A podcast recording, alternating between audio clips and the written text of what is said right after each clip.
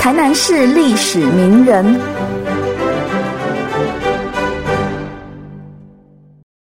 在台南中西区西门路二段两百二十五巷内，有一栋石鼎美古厝，是台南市目前保存较为完整的清代传统民居，也是直辖市古迹。石家开基主石石荣经营米糖贸易与从事土地开发而成府城巨富，并担任三交董事。在清嘉庆到咸丰年间，曾经先后协助官府平定蔡谦、张炳、林公等民乱，在遇到官民冲突的时候，也多由他出面协调处理，对安定社会民心有很大的贡献。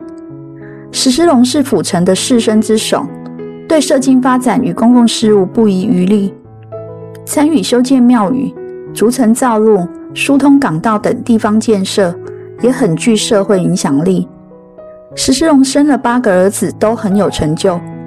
他的第四个儿子石耀宗，因为参加科举考试高中举人，在清道光二十三年的时候，江南河街原本建于嘉庆年间的石鼎美大宅扩建，成为当时大西门外唯一的大宅院。石鼎美家族在经济稳固后，更进一步透过文教手段，增加家族权威与影响力。石家书香传家。后代子孙文人辈出，包括日治时期云乡诗社的诗人石中英，以及府城乡土史家石阳绥等，都是石鼎美家族后裔。今天要介绍的便是出身石鼎美望族的闺秀，也是金国诗人石中英。石中英在清光绪十五年于石鼎美出生，在传统父权体制社会下，女子无才便是德的观念深植人心。当时的女子多足不出户，别说是作诗吟咏，即便读书识字都是极为少数。石家因为家境富裕，且又是名门大户，因此让她有受教育的机会。而石中英在十六岁时，父亲撒手人寰后，因为身为家中长女，自然得为母亲分担起持家的责任，所以也养成她坚毅独立的个性。尽管家道中落。却没影响到他的上进之心。他不断充实自己，后来更进入台湾总督府医学专门学校，接受助产士训练，并取得执照，也是台湾诗坛上唯一有助产士执照的女诗人。日治时期，日本政府为了消弭汉文化，也让台湾人能够效忠日本帝国，因此干预私塾教育。初期是先规定私塾需加入日语。算术等科目，在台湾教育令公布后，继而积极的监督与取缔私塾。从清代以来呢，私塾就是台湾人民最主要也是基础教育的场所。为了延续汉学命脉，一九二五年左右，石中英成立了云香阁书房，教导学生读书识字，讲授儒家经典。他的目的虽然是为了延续汉文化。然而，这对于当时女性受教的权利也有很深远的影响。从这里更可以看出石中英的怀抱与壮志。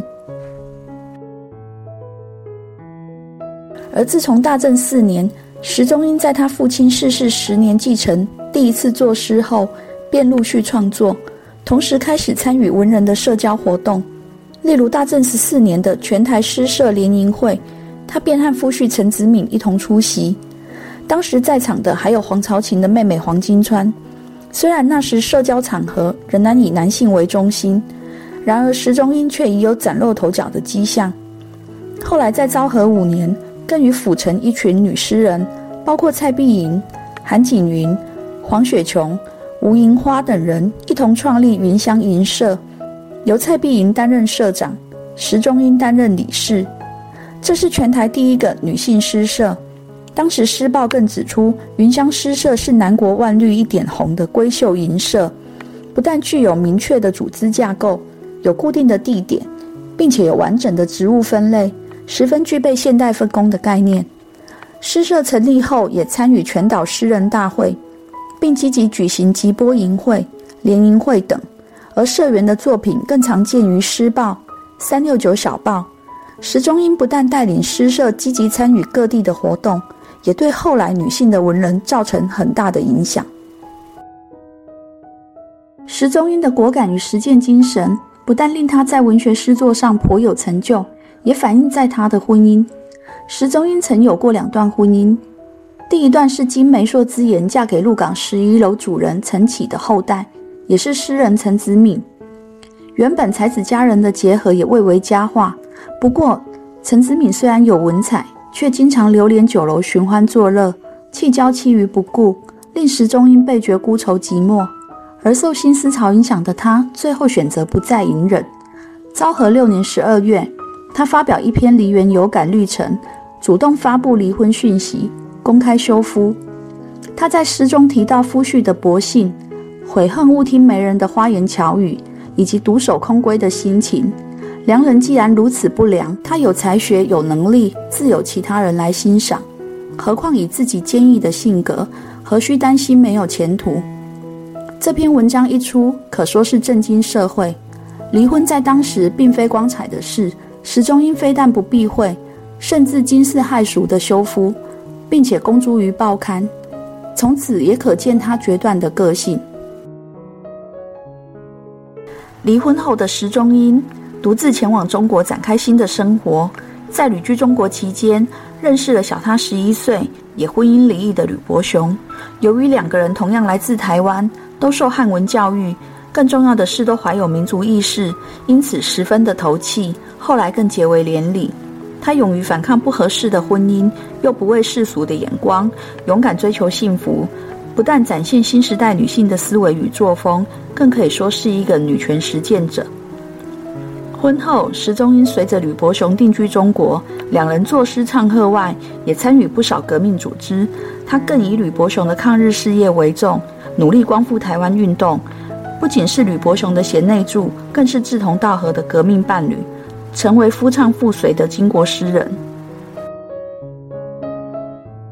战后，石中英与夫婿系带四名子女返台，定居台北。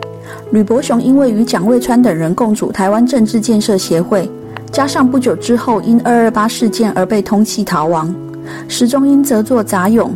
绿野新春等诗，发表他的不平之名，嘲讽时事。